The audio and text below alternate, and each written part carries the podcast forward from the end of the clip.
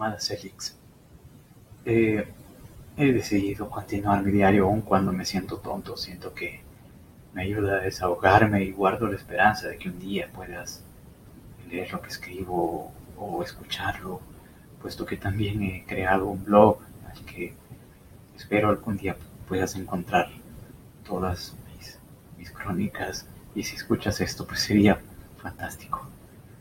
Creo que debería de empezar por lo último que supiste de mí. El día, el día del accidente, lo último que recuerdo es que me dirigía hacia la esfera cuando observé una aurora magnética en el cielo. Ya sabes, nada fuera de lo común, era hermosa, de hecho. Sonreí al recordar la superstición que le rodea, pero luego algo no estaba bien. La aurora se tornó de un violeta intenso y se desató una tormenta magnética, mas no como una de las que ya conocemos, que estamos bastante acostumbrados en el área en el que vivimos.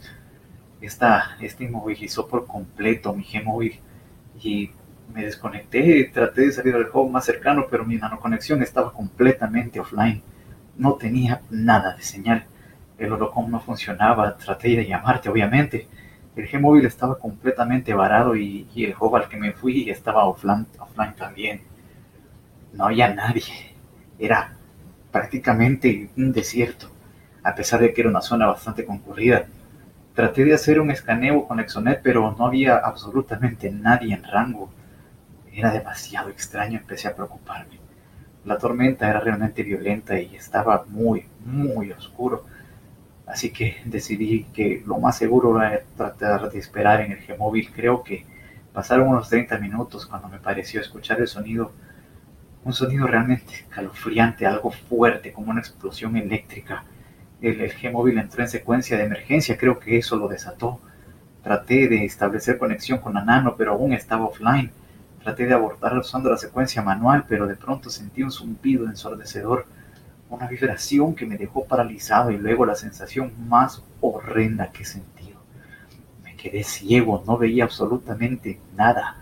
Escuchaba un zumbido infernal mientras sentía como si cayera un vacío exorbitante a una velocidad que no podría describirla. No podía mover mi cuerpo y luego sentí como, como si estuviese sumido en un ácido y mi cuerpo estuviera disolviéndose. Un dolor, un dolor tan horrendo que llegó al punto en el que estaba seguro que moriría. Esto me hizo perder la conciencia. Simplemente creo que me desmayé. No soporté más. No tengo idea de cuánto tiempo pasó después de eso realmente. No sabría decirlo. Solo sé que cuando desperté sentía algo tan horrendo. Era, era doloroso respirar. Juraba que mis pulmones estaban a punto de estallar en llamas.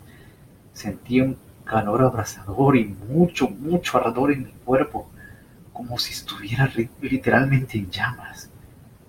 mis ojos no podía enfocar claramente y, mi cuerpo se movía de una manera muy torpe. Yo trataba de hacer movimiento, pero no respondía. Trataba de ponerme en pie, pero me era imposible. Era totalmente inútil tratar de incorporarme. Creo, creo haber vomitado varias veces antes de desmayarme otra vez y luego, de nuevo, no sé cuánto tiempo más habrá pasado después de eso.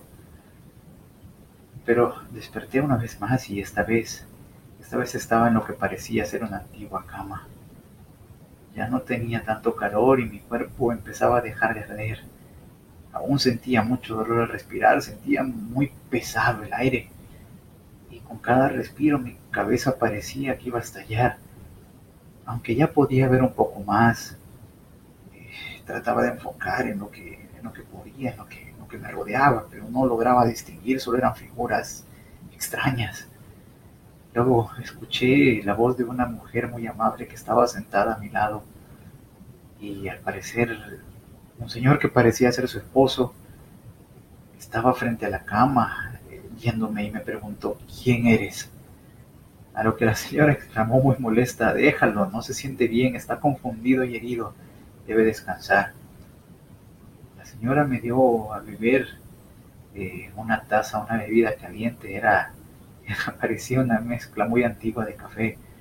Su sabor era extremadamente fuerte, sentí que quemaba mis entrañas y desperté de nuevo. Creo haberme desmayado una vez más y son recuerdos muy, muy, muy borrosos, la verdad. De esfuerzo, me esfuerzo mucho por tratar de recordar detalles, pero me es tan difícil.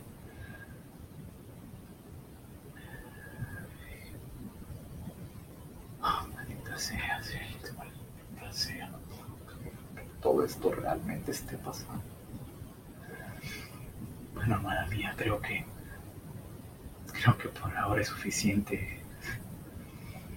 He decidido que narraré mi historia para la posteridad con la esperanza de que un día sepas lo que me pasó y cómo viví mi vida en esta salvaje época.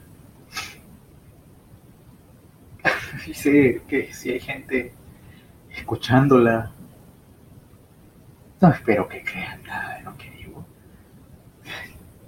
Vaya, ni siquiera yo lo creo.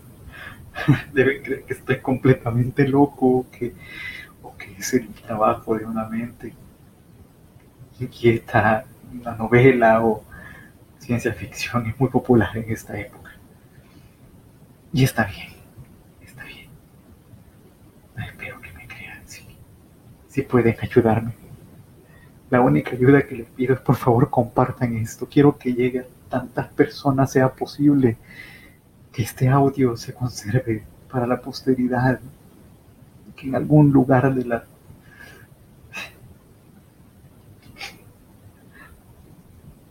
y que en algún lugar de la humanidad se guarde, se guarde el récord de esta persona que murió, yo deseando ver una vez más a su familia. Te amo, mi vida.